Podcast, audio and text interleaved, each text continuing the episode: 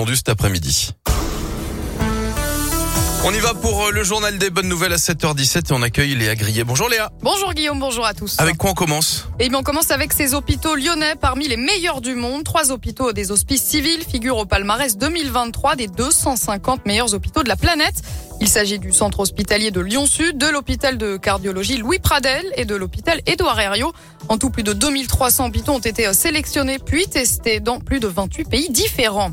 On continue avec euh, cette invention qui nous vient de la région. Un doctorant lyonnais a inventé une, une, intelligence artificielle capable de prédire les canicules. À partir de différents facteurs comme l'humidité des sols ou encore l'état de l'atmosphère, l'IA donne une probabilité de chaleur extrême jusqu'à un mois avant son apparition. Ouais. Bonne nouvelle pour le climat. Les émissions françaises de gaz à effet de serre ont reculé de 2,5% l'an dernier par rapport à 2021. C'est bien, mais ce n'est quand même pas suffisant. Il faudrait doubler cet effort dans les prochaines années pour respecter nos objectifs de neutralité carbone.